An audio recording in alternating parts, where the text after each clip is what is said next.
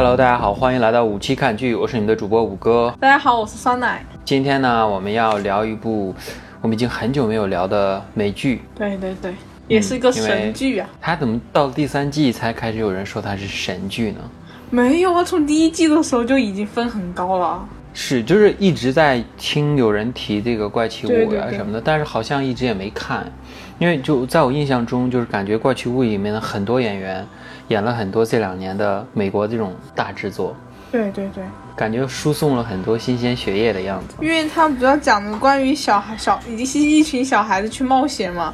像那个、那个 It 就是那个小丑回魂，那个就是里面不是有一个主演嘛？对，就是每个人都还蛮眼熟。所以今天我们聊的其实是这个美剧《怪奇物语》。对，这个怪奇物语现在我一直在赶进度，好像看了第三季看了一半嘛，但是差不多。但是酸奶应该是很喜欢这部剧。对对对，他第一季出来的时候就超爱，然后等第二季，然后等第三季，第三季一出来，因为王菲嘛，他就一口气把所有东西放出来，所以我当天一晚上全部就是通宵把它给看完了。我特别喜欢美剧是八集的，特别没有压力，慢慢就可以看完。好像这几年美剧都是八集了，很多美剧就是。网络上的一般都是这样的，但是如果在有线放的话，还是传统那个一季大概十几集、二十集、二十二十集，二十集左右。但是好像现在看到二十多集的那种美剧很少了，越来越少了。嗯，感觉感觉美国那边终于开始走那种哦，我把剧情写完了，然后这一季完全的弄出来，不但不再是像我们之前那种，就是他播演。集然后续写一集那种就经常会这样子导致你的剧本然后后面就会跟踪根据你的收视观众的一些评论走向就会会来会崩会改嘛。然后我还是喜欢这种从头到尾已经想好了怎么弄了然后拍出来然后一口气看感觉这样子保值啊真的质量就会好很多。就会有一种看看一季就像看一个长电影的感觉。对对对。对，不会有那种很沉冗的感觉。我就特别喜欢，无论是电影还是这个电电视剧，都希望它能短一点，短了就看得特别舒服。因为短了就等于节奏快嘛。所以这部《怪奇物语》三季其实每一季都相当于一个小故事，就是他们在每一季都完成一个任务的感觉。然后，但是它每一季又又有点像是一部，呃。比较紧凑的，节奏比较快的一种故事。然后我觉得就是这个节奏其实我特别喜欢。当时我看完，我当时给你发了一个那个消息嘛，我就觉得嗯，我看完第一季以后，我说哇，这部剧真的好，斯皮尔伯格。对对对对对对。斯皮尔伯格，我自己感觉他最大，他的电影最大的特点就是剧情非常的简单直接，特别的欢乐，然后特别的正向。就是没有就是里面的人物没有什么就特别的那个复杂的情绪啊什么的大家都比较直接然后呃整个的剧情的话就特别的嗯魔幻欢乐的一个故事就是我看这个的时候就特别想到了那个头号玩家嗯。就有那个那种的气质吧然后就反正就是看得很开心我很喜欢我特别喜欢看简单的东西。对它有喜剧有惊悚然后又有温情感觉就就融合的都很好。你说它是一个恐怖片它也不是其实。对对对就有点那种像嗯异形和斯皮尔伯格结合的感觉。怪物还是很恐怖的那怪物真的是吓到我了。对它那个怪物太恶心了。很美式的那种怪物啊。真的太恶心了。一堆粘液然后一些 种这种什么肉块啊什么那种呃对对对。然后就是，而且我特别喜欢这部美剧的，就是，嗯，我特别喜我我特别不喜欢，就是里面就是电影里面的人物，无论电影还是电视剧啊，里面的人物特别纠葛，然后智商下线。你发现这部剧里面没有任何人是智商下线，对对，所有人都智商上线，特别那些小孩子真的是一个比一个贼精啊。而且大家很自然的去组成好几个团队，然后这部剧永远都是分。一到呃两到三个线，嗯，然后每一个线都是大家自发组成的一个团队去完成一定的任务，就那种打怪升级一样。然后三条线，呃，每条线有不同的任务，最后大家为了一个共同的目的去完成这个，呃，最后打那个终极 boss 的那种感觉。对，就合并了三条线合三个职业打怪升级的感觉特别好。这看完这个以后，你觉得它的就相对于其他的美剧，它有什么不一样的地方？不一样的地方就是，首先这一个部这部剧刚出来的时候是，呃，我是之前开始看的是一个新闻讯息嘛，就是那个预告，然后一看开始的时候、啊，都是拿几个小孩子故事做主线。其实当时的时候，不是很多人看好这部剧的，因为现在那个。怎么说呢？看其他剧总觉得就是新的演员的输出力不够，嗯然后，但是后来真的到这个剧上了之后，就真香，觉得哇，居然现在一个小小演员，就是小孩子演技都可以到这种程度吗？就是感觉就完全就惊艳到了。对，而且现在你看到了第三季，这些小孩都已经慢慢成变大人了，对，嗯，已经可以去演那种就是大大制作的电影，而且他们其实很多演员都开始演一些就是这两年我们看到的一些大制作，都基本都是熟面孔，像那个女主角嘛，米莉·波比·布朗，然后她就是前段时间其实我们聊过的这个哥斯拉。对对对，她在里面有。对，她里面其实也是主角。然后当时就是七姐不是说她演过那个《怪奇物语》的小十一，我当时还不知道，嗯，小十一是什么？我觉得这部剧里可能有十一个人。没有，他就是因为演这个剧，然后就火了嘛。对对，这部剧好像启用的全部都是新人，真的，这部剧里面启用的就是对，大部分的都是那些小演员，全部都是新人。我我觉得它里面的演员都特别的，嗯，该怎么说呢？就是特别的不尬。对每一个人都特别符合他的那个气质，然后小孩子就是很小孩子那种感觉，你就看到那种很就是有充满好奇心的那一帮小孩儿，然后就是这个米莉演的这个小十一啊，也是那种很像那种就是从小就是受到了虐待啊什么那种，然后剃剃一个小小平头很英气的那种感觉，然后最最让我感到惊喜的就是我特别喜欢那个谁的妈妈威尔他妈妈，哦，对，威尔妈妈是真的就是一个对。好妈妈呀。对，然后不是，我就觉得她的那个外表，她虽然一看就是一个四五十岁那样的年纪的一个人，但是长得特别好看，嗯，就感觉很有气质的那种。她原来年轻的时候是一个很厉害的一个女演员，她演的就是那个那个《剪刀手爱德华》的那个女主啊。哦，她真的对，你就隐隐约从她那个脸上就觉得她应该是很漂亮的那种，嗯，对。然后就是其他的演员什么的我都很喜欢，然后特别有那种怀旧的气息，因为它其实是一个美国的六七十年代的一个，对哎是六七十年代是的，一个冷战时期的一个、嗯对一个背景。对对。然后就大家也没有手机啊什么的，然后他们彼此都是用那种爆话机联系啊什么的，然后有玩游戏呀、然后看电视啊，都是那种，呃，很怀旧的，在美国很怀旧的一些东西，还挺好玩的。对，他的一开始的那个故事设定就是冷战时期嘛，然后就一些科学家嘛研究嘛，想要一起嗯造出一种新的一种什么人，然后结果就研究把这些人做人体实验，然后强化人基因什么的，最后不就是嗯把那个、那个小十一给弄出来了嘛？就是他妈妈就是那个实验在做实验的时候怀孕了，然后生下了他，然后导致他出生的时候就有超能力啊。对不对？对就是以这个背景，然后呢拉出来了，最后他在一次实验中，结果就发现了异世界的逆世界的一个入口，然后就把那入口破开了。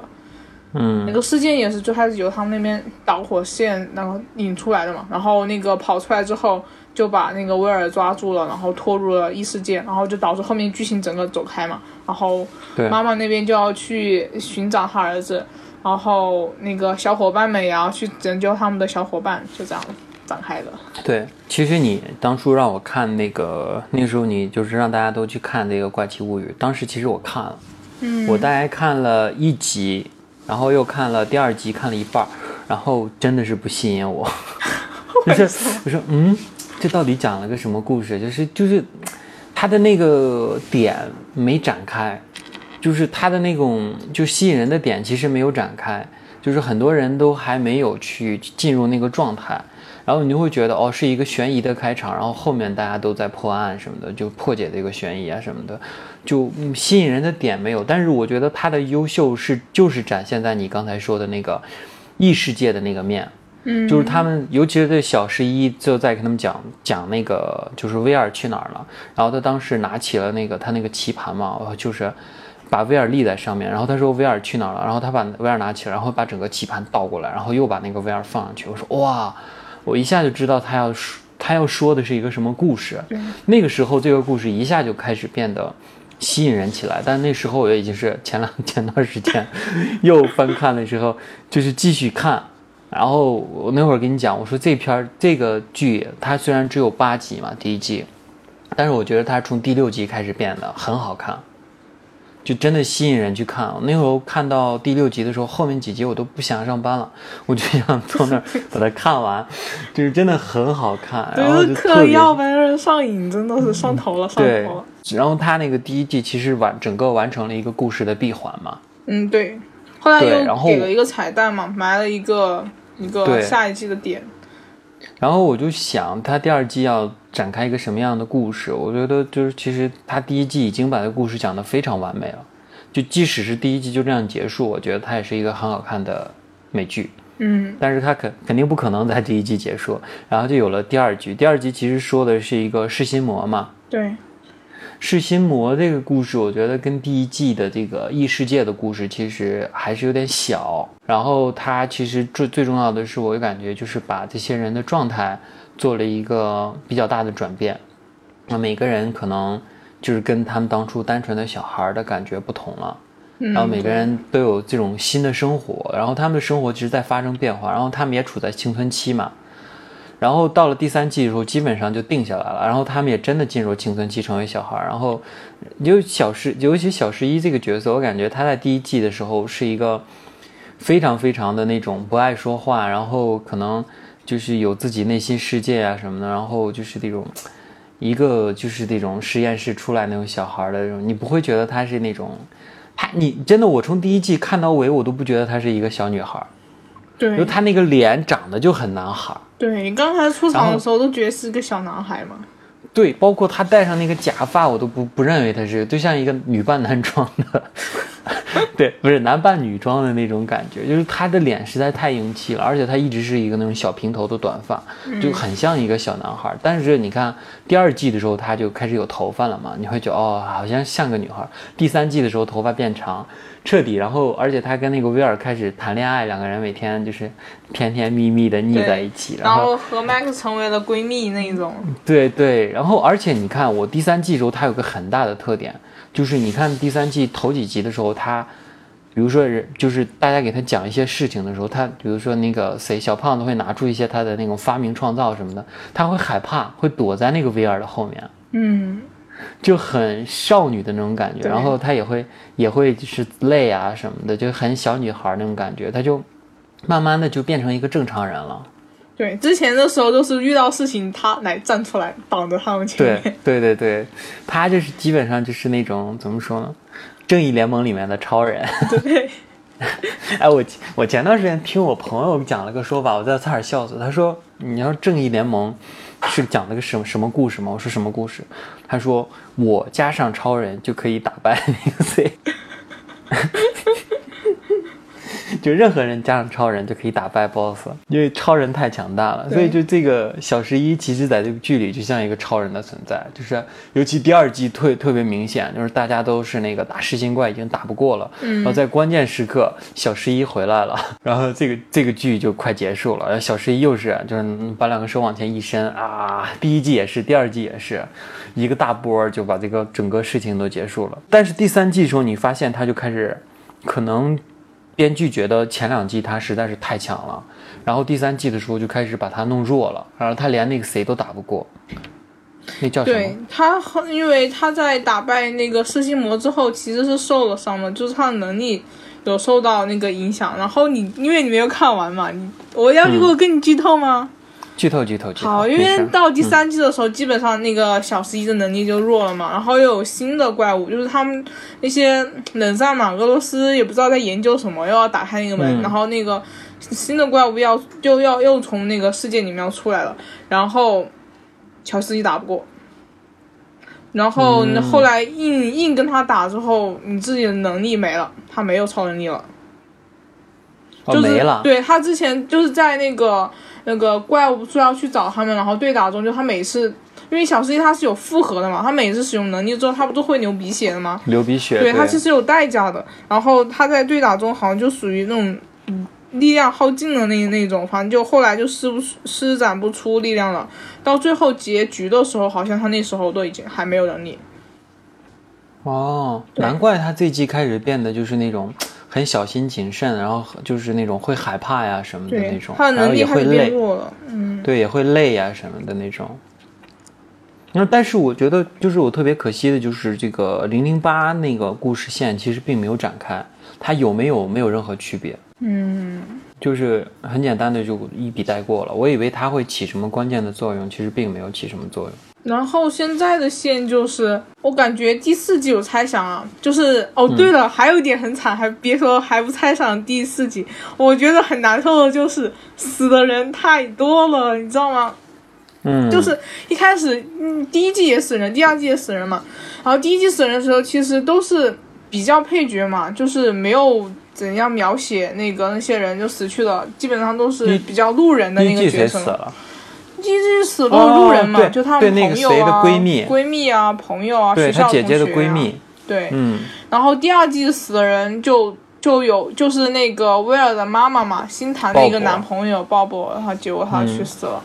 然后第三季跟你讲死了好多，第三季好像警长死了是吧？对。然后那个、哦第二季新来的那个那个 Max 的哥哥也死了，然后死了。对哦，然后第三季里面那个他们不是一直在繁殖吗？然后把那些人，其实那些人被控制的人，其实就是已都是已经死掉的人了，哦所以第三季死了很多人。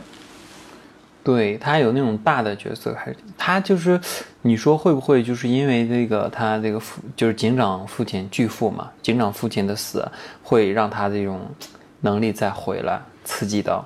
没有，三个月之后，就是他不是第三季结尾嘛，然后就也是讲三个月后，然后那个威尔妈妈终于受不了他搬离这个小镇，因为说实话，他在这个小镇受的伤也太多了，然后他们就要搬家，然后由于警长死了，所以 那个呃小十一就归依威尔他们家养了嘛，然后就要一起搬走离开，然后那个。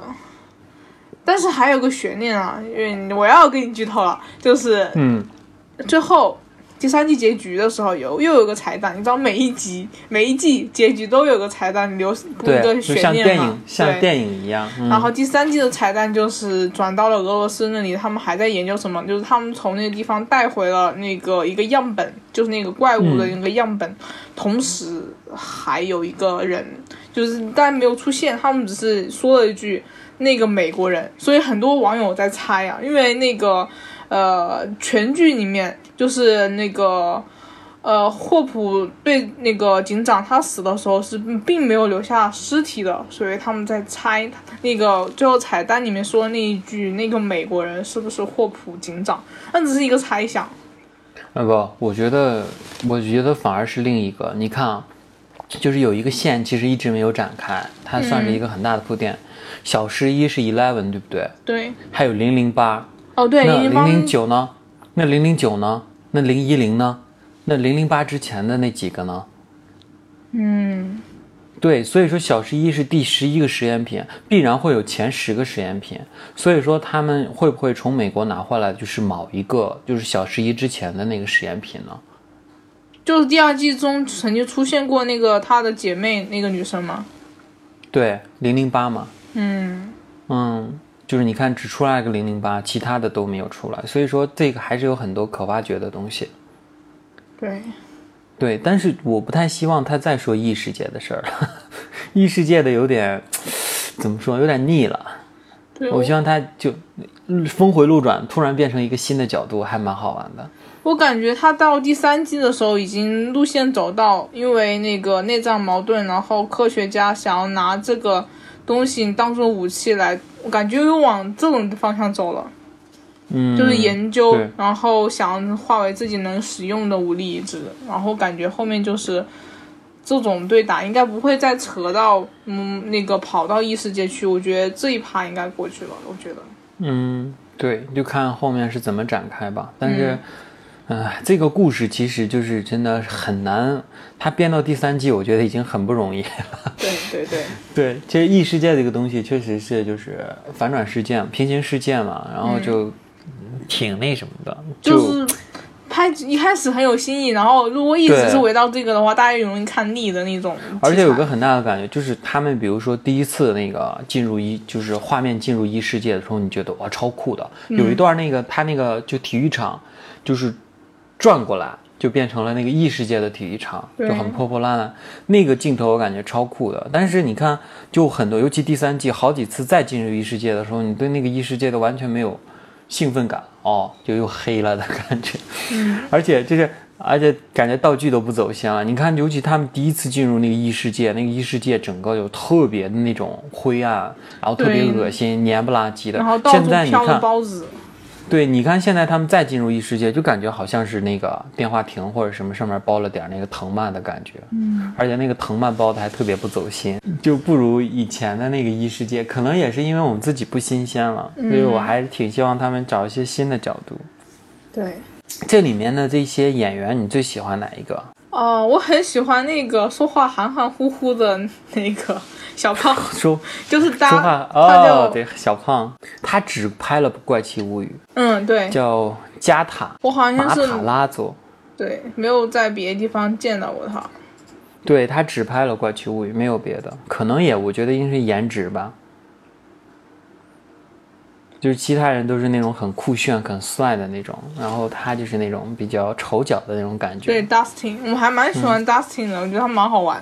对他也属于那个他们小团队里面智狼的那一那个角色吧，担当。我我觉得他很像调和剂，因为他们互相之间经常会有矛盾嘛。嗯，对就是，基本上每次他们有矛盾散开了，就是他们这个团队都是靠他来让大家就是和好。他每次就要很很很操心的把大家再聚合在一起，然后告诉他们大家是为了一个目共同的目的，然后要放下这种。就是放下偏见，要继续握手，然后去把这个事儿走下去。他每次都能在关键时刻让大家团结起来。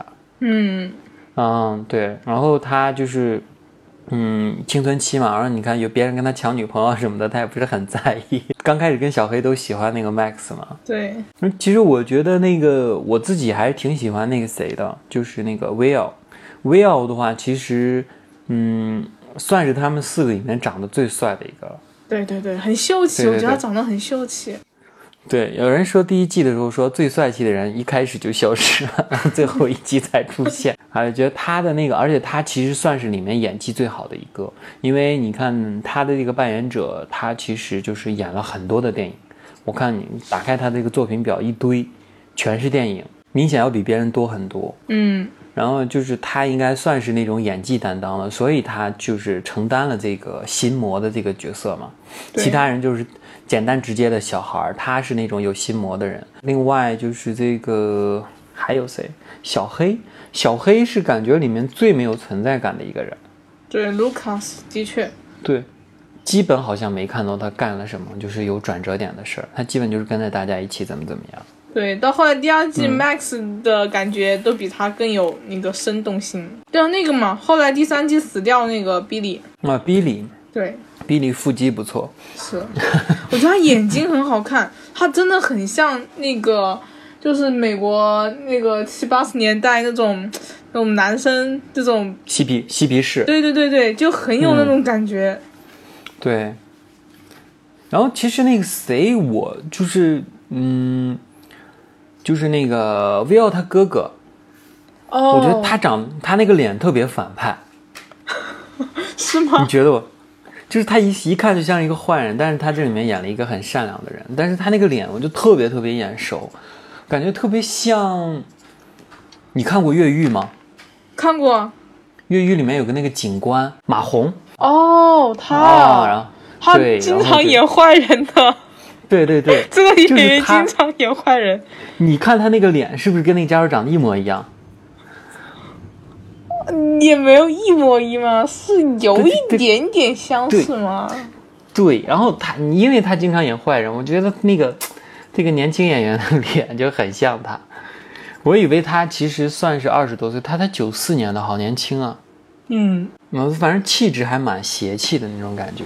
对，所以说就很感觉是很容易被人家欺负的，越感觉就是那种烟坏烟坏的那种吗？啊，这片里其实没有坏人，你看哪有对，坏人？没有没有坏的。一对，除了那个第一季的那个小十一他爸爸，其他的都是，你看都有自己的那个，包括第二季那个博士都是好人。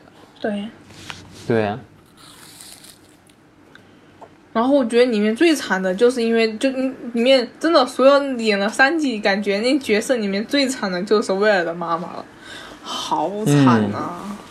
对，谁跟他好谁死，真的是谁跟他好谁死。然后那个看第三季的时候，弹幕就说不要立 flag，不要立 flag。完了啊，说到这句话马上要领便当了，然后果然就领便当了。但是你觉不觉得，我刚开始看的时候，就是那个她那个第二个男朋友那个 Bob 一出来的时候，完全是一一张便当脸啊。对他一出来你就知道，嗯，为什么突然多了个男朋友，而且不是就是那个他是那个魔戒里的山姆嘛？对我觉得很很很亲切，但是他的这个角色啊，这个小胖子啊，一看就是将来要领便当的样子，或者是一个坏人。我曾经以为他是那个就是政府安插在他妈旁边的卧底。嗯，我有这种想法，他绝对是有什么说到的。后来就是，人家只是只是一个正常的人而已。对啊，可是他领了便当，就是领便当人太多了，第三季真的是看得我难受。相对还好吧。因为那个警长死了嘛，所以就觉得一个元老级的一个角色了，感觉没道理要死的，结果还是死了。因为第一季和第二季都是依靠着小十一，然后去力挽狂澜嘛。然后，但到第三季的时候，明显就是小十一的能力开始减弱、衰退了，然后谁能够拯救他们，只能靠他们自己。然后对有，但是如果靠自己的话，避免不了会有人牺牲，然后就唉，而且感觉就是怎么说，他们那个团队合作就是特别好，嗯，就是让人感觉特别舒服的那种团队合作。对，然后就是没有一个人是就是在打酱油的，大家都有自己的这种功能点。然后就我刚看了一个新闻，就说他这个导演说的，他说他从小浸染着八十年代的流行文化，我从小是看着约翰卡朋特、史蒂芬斯皮尔伯格、斯蒂芬金的作品长大的，所以他也让自己的怪奇物语充满了怀旧。和致敬的元素，嗯，那些惊悚的一些片段场景，总是让人容易想到斯蒂芬金。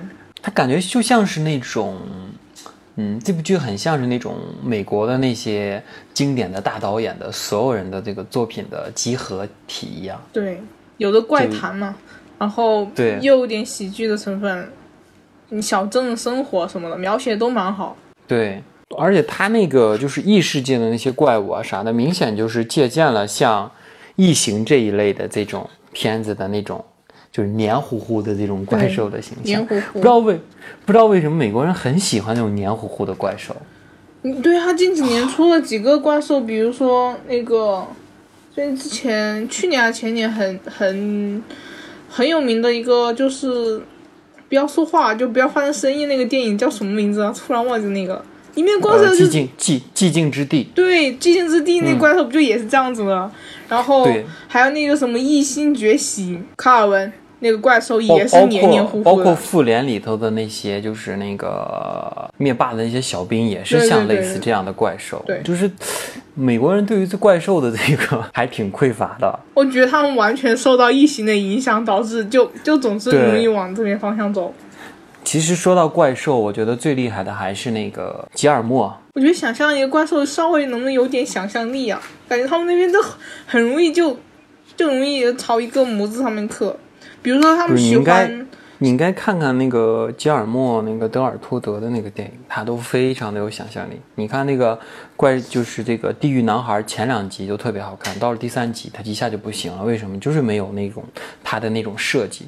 当初就是你知道那个《魔戒》的那个前传三部曲，最早一直定的是由他来导演的，后来他不知道因为什么不导演了，然后就是那个谁，彼得·杰克逊才没办法回来，又导了前三部曲。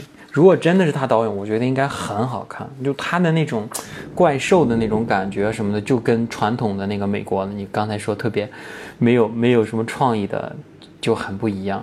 对啊，他最近不是也不是最近几年还蛮流行那个呃克鲁苏的那种世界观嘛，那个怪兽也基本上都是朝着章鱼那边走，就很容易见到那种类似的影子。对，就感觉好像那个每个无论是美剧啊还是电影里面，只要涉及到怪兽，好像都是那个样子，看也看不清，黑乎乎的，然后四个脚爬，然后黏糊糊的那个，对，挺挺没有想象力的，其实。但是总体来说还是遮掩不了，我觉得这部剧还是剧本比较扎实，节奏比较快，对，然后整体就是，而且表演的比，就是演员的表演都很到位，啊，就是把那些好的方面其实都集中在了一起，让这部剧变得很好看。对，嗯，但我觉得也是应该及时刹车了。他们说好像，据说网传那边好像第四季可能是最后的季中了。剧中是吧？对因为真的是没什么好拍的了，除非他换成别的方向。嗯，现在感觉第四季能让人期待，就是不是那个小镇的秘密终于被破开了嘛？然后之前就一直、一直有那个警方什么瞒着嘛，就是只有核心的小几个人知道，然后这个小镇发生什么，然后有些一些人死去了，然后大众都是不知道的嘛。然后经过第三季，由于这个死亡人太多了，然后又引发这种大事件，然后基本上这个小镇已经嗯声名远扬了，然后大家知道是一个很奇怪、出了很多事情的小镇。然后那个女主由于嗯喜欢的人都离开了自己，然后实在觉得这种小镇待不下去了，然后就离开。然后现在的线就属于他们的小伙伴，一开始不就是几个人的小伙伴，就这一次第一次分开了嘛。我觉得第四季的点就是他们可能会再重聚吗，然后就是第三季埋的那个点，就是那个俄罗斯他们到底想要研究这个研究的为什么，为什么想要得到那个逆世界的那些怪物的能力？感觉第四季的点有可能就是在这两个方向了。嗯，对，最后再彻底的把这个异世界的整个的所有的东西都关闭，对对，就结束了。嗯，他们你看这个电影说白了还是就是一个关门嘛，对对，第一季关门，第二季关门，第三季关门。让他们死心吧，别再把这个门打开了。我觉得有个 bug 就是你看，就是这个他们尤其第一季的时候就能开很多的那种小门，嗯，那那个门是不是谁都能开呢？还是到底怎么开出这个小门呢？小门也可以钻到异世界啊。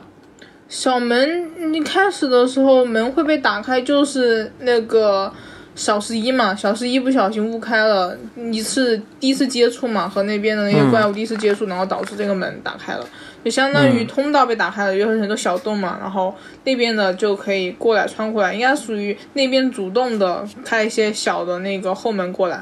然后第二季的话，我觉得他们不是在那个威尔那边寄生了嘛，所以说貌似第一季的时候把门关掉了，其实就有一个这种小的缝隙在那儿。然后第三季就是俄罗斯那边的，就不是俄罗斯，苏联。那时候是苏联，苏联那边的他们掌掌握了一个，也不知道怎么掌握的，就掌握了一个技术，能够人为的把门打开。我觉得那个也是一个疑点，因为到现在第三季结束，他也没有告诉我苏那个俄罗斯是怎么得到这个钥匙，然后创造出这个钥匙的。他们技术怎么就比美国军方还要更强呢？居然能够造出能够打开门的钥匙。对，你看，其实第一季的时候，他们要开那种小门还挺轻易的。嗯，你看，像小十一，他回到现实世界特别容易。对，对，然后他把那个门用那种能力可以开得更大，就完全没必要说，你看到第三季的时候，俄罗斯人那么大张旗鼓就为了开一个门。因为俄罗斯没有小十一嘛，啊，没有能力，只能靠自己开。但是你记不记得第一季的时候，就是那个谁的姐姐，很轻易的就从那个洞里爬到了那个异世界。对，那个时候门都开了嘛，感觉就是新开的门就开的很大啊。然后，但是第二季和第三季基本上都属于，诶第二季基本上没开门，只是留了一个东西在这里，所以还有连接。嗯但是第三季就是第三季就是使用钥匙开了一个条缝隙嘛，只是一个缝隙而已。但是第一季的时候是全开了嘛，一个失误导致整个就连接在一起了。对，还是那句话，就是这个梗玩多了，其实就感觉没意思了，bug 会越来越多。嗯，这部剧咱们看完以后，你你还有什么推荐的美剧？嗯，美剧这边我就一直在等一个嘛，最后的终于要完结了，第十二第最后一季完结，第十四季还是第十五季，就是是 Supernatural，就是邪恶力量，我在等那个。基本上那个、哦，邪恶力量。对邪恶力量是最终最后的一季了嘛，我在等那个。你也在看那个邪恶力量是吧？那个是我看的，就是我自己本人追的美剧的第一部。哦，那还不一样。我们看的最早都是那个七姐看的是《生活大爆炸生活大爆炸是后面了，我是》，对我看的更早，我看的《兄弟连》。兄弟连我也看了，但是跟我爸看的呀，那不是我自己主动追的，我自己第一个主动追的就是像我们这一代人，大部分刚开始美剧都是那个越狱嘛。不是啊，二十四小时啊，哎，不是越狱，越狱是很多人入美入美剧的坑，因为字幕组你知道吗？嗯，都是在越狱那会儿成立的。二十四小时也很好看，我是先看二十四小时，然后看的越狱，也都是跟着我爸二十四。你不觉得那个《长安十二时辰》很有二十四小时的对对对对？对对对，很有对很有，对，完全按那个感觉拍的。嗯，最近那个《长安二十四小时》啊，《长安二十四时辰》也结束了吗？我都还没看呢，就看了前三集，然后就没看了。对，我们做完那期节目，后面的我也都没看，我觉得太长了。嗯，嗯，一看到四十八集，我就啊，天呐，好怎么看啊？我也觉得那种嗯拍太长不好，其实就十几二十集是蛮好的。对你发现就是美剧它越来越短了。嗯，可是国产电视剧越来越长，就是可能一集几十集、几十分钟一直是在两个人在对话，就很累看的。对呀、以前的时候，国内电视剧可能还在那个四十几集啊、二三十集那种，然后现在有时候集数拖到六十几集、七十几集才完结。我觉得天哪，有那么多事情拍吗？这也太长了吧！嗯，现在就注水嘛，每部剧都在注水，疯狂注水。然后那个，你看现在电视剧所有的软件自己都带那个什么倍速播放，嗯，真的是要对大家都开倍速。大家都有倍速播放。你你说为什么会有这个倍速播？如果你真的希望我们好好看剧，你不应该推出这个功能。但是大家都有，说明其实你也发现了你这个剧在注水。对，嗯 对，然后就快点看嘛，看完了我就反正我觉得倍速播放那个就说明这部剧不够好看。如果像咱们今天看那个《怪形物语》，总共就八集，一集不到一个小时，完全不用倍速播放，就是而且很节奏紧凑的对，很。充实。看完你都舍不得快进，真的舍不得。对，反正哎呀，就是我喜欢看电影，不爱看电视剧，也有这方面的原因。但是美剧要是短一点的话，我还是愿意看。就是几就十集以内，我觉得都挺好的。上次就是看那个切尔诺贝利，就看得我特别有感觉。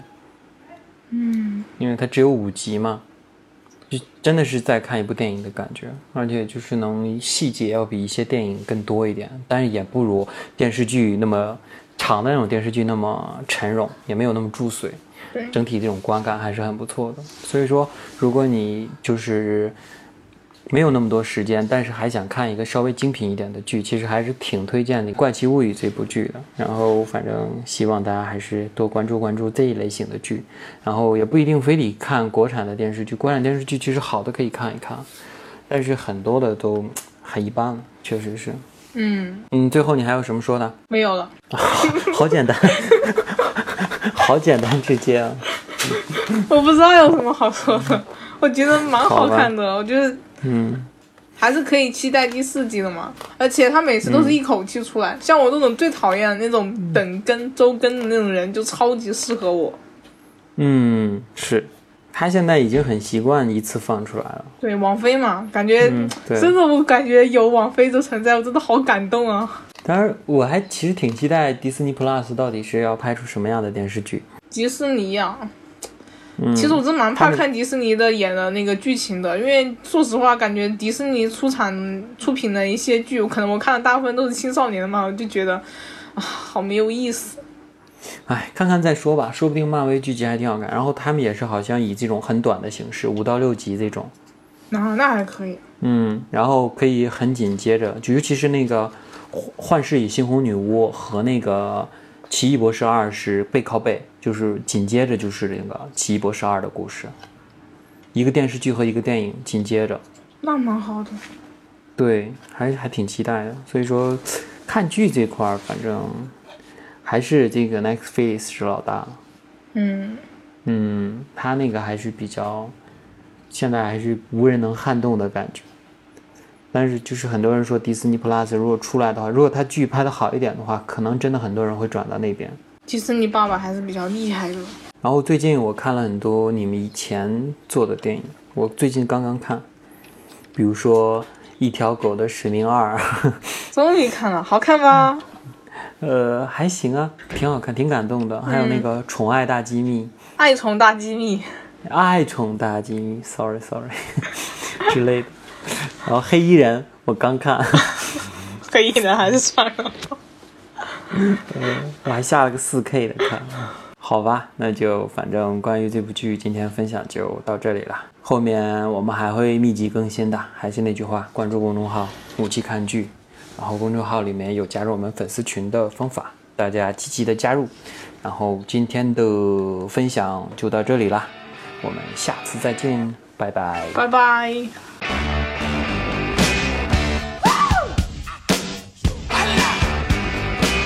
Darling, you got to let me know.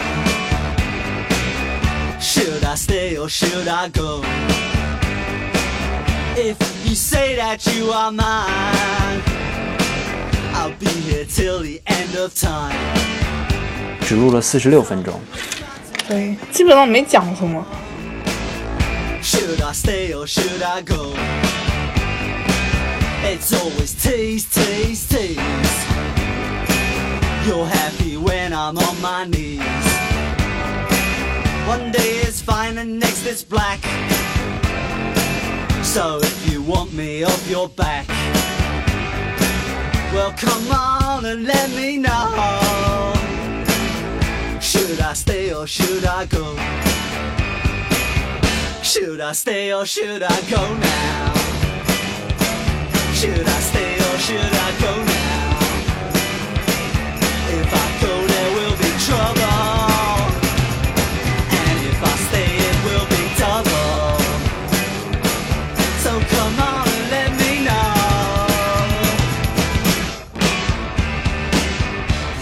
This indecision's bugging me. If you don't want me, set me free.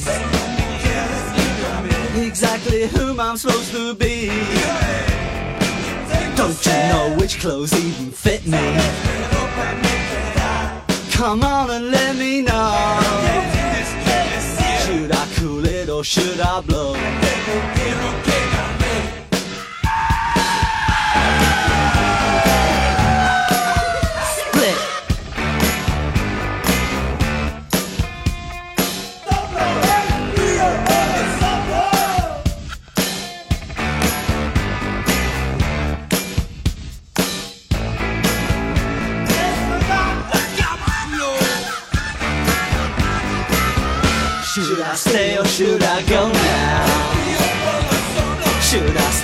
Should I go